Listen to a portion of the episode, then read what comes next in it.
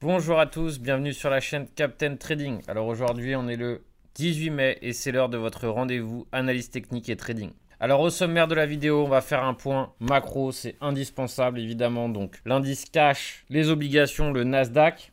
Ensuite on fait un point Bitcoin, Ethereum. On va voir aussi évidemment les options quelques options qui, euh, expirent en fin de mois, quel impact ça peut avoir sur les cryptos? Et enfin, on va regarder un petit altcoin low cap qui euh, se débrouille plutôt pas mal dans cette baisse. Et donc, c'est pour ça que je fais un petit focus dessus. On va faire évidemment un point macro avant de commencer. Je pense que c'est très important ensemble de cerner la macro parce que derrière, évidemment, ça nous aide à avoir une meilleure appréhension des cryptos et donc comprendre un peu mieux ce qui se passe et donc éventuellement nous aider à prendre des décisions. Quand on fait un point macro, il y a un élément euh, qui est ultra important à voir, ou en tout cas l'élément le plus simpliste à analyser en, macro, c'est l'indice DXY, qui est l'indice cash. Donc, tout simplement, en observant cet indice, on peut comprendre si oui ou non les marchés sont risk-on ou risk-off. Alors actuellement, on voit que depuis le 10 février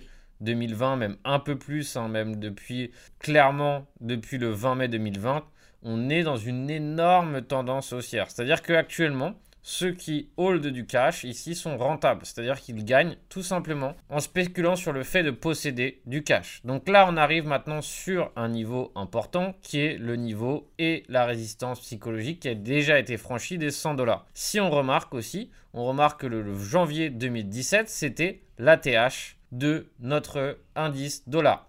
Alors on voit une réaction plutôt négative euh, sur ce niveau, tout simplement parce qu'on l'a franchi et là on est en train tout simplement en weekly d'avoir une éventuelle avalante baissière. Donc ça veut dire que ça y est, ça se calme légèrement. Est-ce que c'est la fin? C'est est-ce que c'est maintenant on peut être complètement haussier? Pas forcément, c'est bien trop tôt, mais en revanche on voit une accalmie.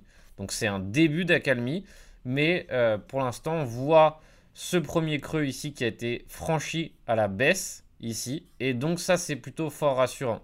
Le plus probable de cas de figure, c'est un mouvement haussier pour derrière éventuellement euh, nous créer un mouvement baissier. Ou alors évidemment, euh, c'est tout simplement ici un double bottom et ça continue de hausser. Premier scénario qui est euh, du coup un scénario baissier pour le cash pourrait être éventuellement intéressant pour le marché crypto tout simplement parce que si l'indice cash descend, ça veut dire que on reprend un peu de risque sur le marché et donc dans ces cas-là, les indices de marché traditionnel plus crypto pourraient s'en sortir favorables au, premier scénario. Deuxième scénario, tout simplement, ça continue de hausser. Dans ces cas-là, ça serait absolument défavorable pour le reste du marché. Autre indice qu'on peut avoir, c'est le ticker TNX. Alors, il y a plein de tickers TNX, il y en a plein à voir, à regarder. Donc, celui-ci, par exemple, c'est le 10 ans. Ça veut dire que ici, c'est les obligations US 10 ans qui sont pareils, en énorme hausse, en constante augmentation ici depuis maintenant, au moins depuis mars, hein, mais ça commence déjà depuis un certain temps. Pareil, ici, si les obligations sont rentables, il est préférable pour les investisseurs, en tout cas, il est beaucoup plus safe pour les investisseurs d'avoir ces obligations et d'être rentable dessus. Donc lorsque les obligations généralement sont en hausse, dans ces cas-là, c'est aussi de l'argent qui sort des marchés à risque. Hein.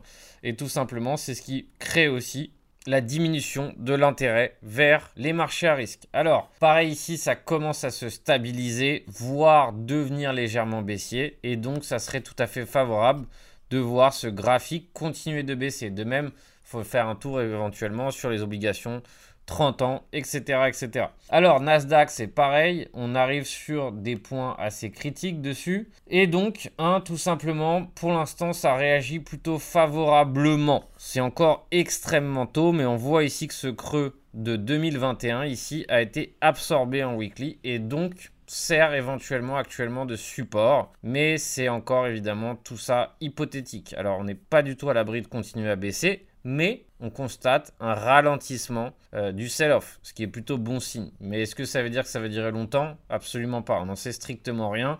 Je pense qu'actuellement, l'heure est à la prudence et à la vigilance extrême.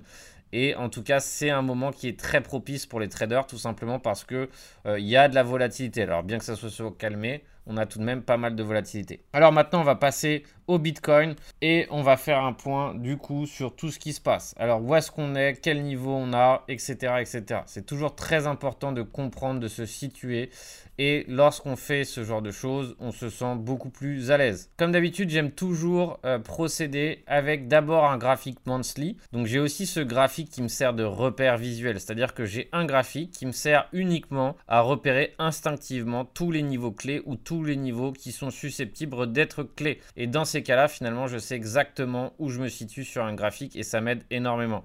Alors derrière, par exemple, en parallèle pour trader, j'ai un autre graphique. Donc là, dans ces cas-là, je suis en train d'utiliser mon graphique repère avec vous pour qu'on puisse comprendre exactement où on est. Si on regarde ici dans ce graphique mensuel, qu'est-ce qu'on a? On a tout simplement ici trois bas de bougie monthly quasi parfait et un haut de bougie ici le 1er décembre 2020. Donc on est sur une zone clé. Zone clé qui a été enfoncée mais qui pour l'instant est en train d'être récupérée. C'est pas du tout euh, beau en termes de graphique monthly tout simplement parce que on a maintenant un creux on verra peut-être éventuellement un creux en dessous du précédent. Alors, c'est pas fini. Euh, il reste encore plusieurs mois pour valider ça, mais c'est tout de même pas euh, encourageant. Donc, évidemment, il est indispensable que d'un point de vue investissement, on comprenne qu'on peut et on pourra tout simplement se rendre sur des zones comme les 14K, tout simplement même les 20K, sans remettre en cause ce qui s'est passé historiquement sur le Bitcoin. C'est-à-dire qu'ici, on est bien passé, on a bien perdu 80% de valeur avant de euh, reprendre ici euh, du coup et de dupliquer la valeur ou plus. Ici, c'est pareil, on a bien perdu 80% de valeur avant de reprendre un bull run. Donc c'est tout à fait normal et cohérent pour le Bitcoin de faire ce genre de choses. Donc c'est pas forcément inquiétant plus que ça. Ça tombe pile poil sur les moins 80%. Donc c'est important de comprendre qu'on n'est absolument pas à l'abri tôt ou tard d'avoir ça. Et dans ces cas-là, il faut le voir comme une prochaine nouvelle opportunité sur ce Bitcoin qui a, a l'habitude. Là, je commence à voir de plus en plus de bad news au sujet du Bitcoin, etc. etc. Pour moi, c'est très positif dans le sens que plus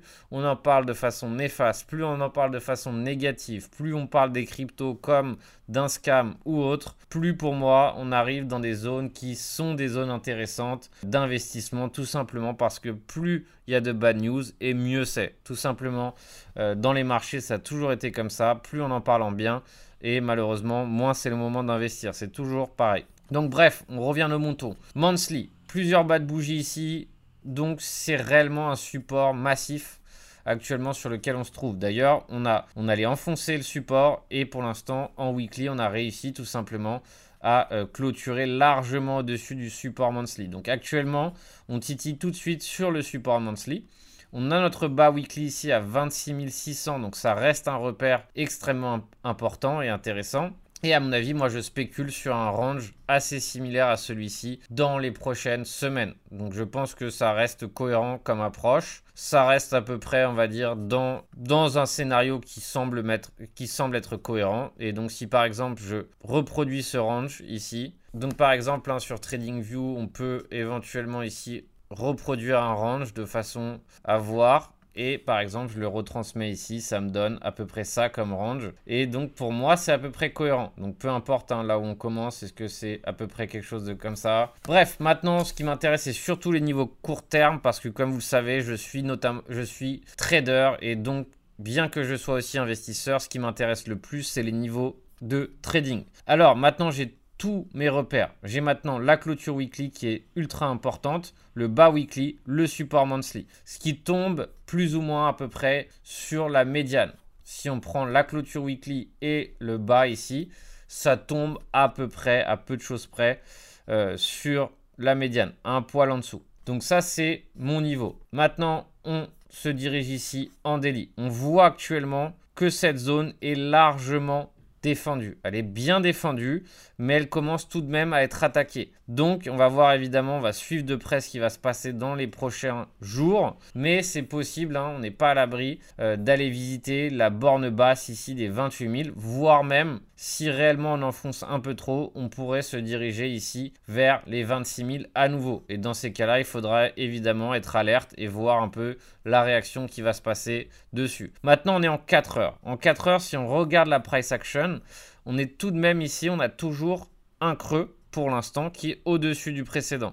Alors qu'est-ce qui est intéressant? Dans ce genre de cas, qu'est-ce que j'aime faire? J'aime tout simplement dessiner un rectangle et soit on spécule sur la stratégie de range, donc ici on a un mini range, et euh, dans ces cas-là par exemple on se dit voilà si on arrive à maintenir la partie supérieure de ce range, et eh bien dans ces cas-là on peut éventuellement spéculer sur une sortie par le haut, donc par exemple soit ici on franchit le range à la baisse on réintègre et dans ces cas-là, on vient chercher là. Ou contrairement ici, on arrive à s'affranchir du milieu de range et dans ces cas-là, on vient chercher le haut du range. Ça peut être tout ça des stratégies à mettre en place, mais pour l'instant, l'objectif, c'est tout simplement de profiter de ces ranges pour mettre en place des stratégies de range et non des stratégies euh, d'expansion énormes, tout simplement parce que les probas pour qu'on soit perdant sont énormes. Donc n'oubliez pas, ne devenez pas trop baissier sur un support, ne devenez pas trop haussier sur une résistance, c'est évidemment la règle de survie du range. Donc voilà où on se trouve actuellement pour le BTC. Bas de range, niveau qui a réagi ici plusieurs fois. On pourrait éventuellement spéculer sur le fait que ça va réagir à nouveau. Derrière, on a un objectif sur les 30 000 qui semble être cohérent. Et si réellement il y a une impulsion haussière, on peut avoir un objectif éventuellement ici vers le haut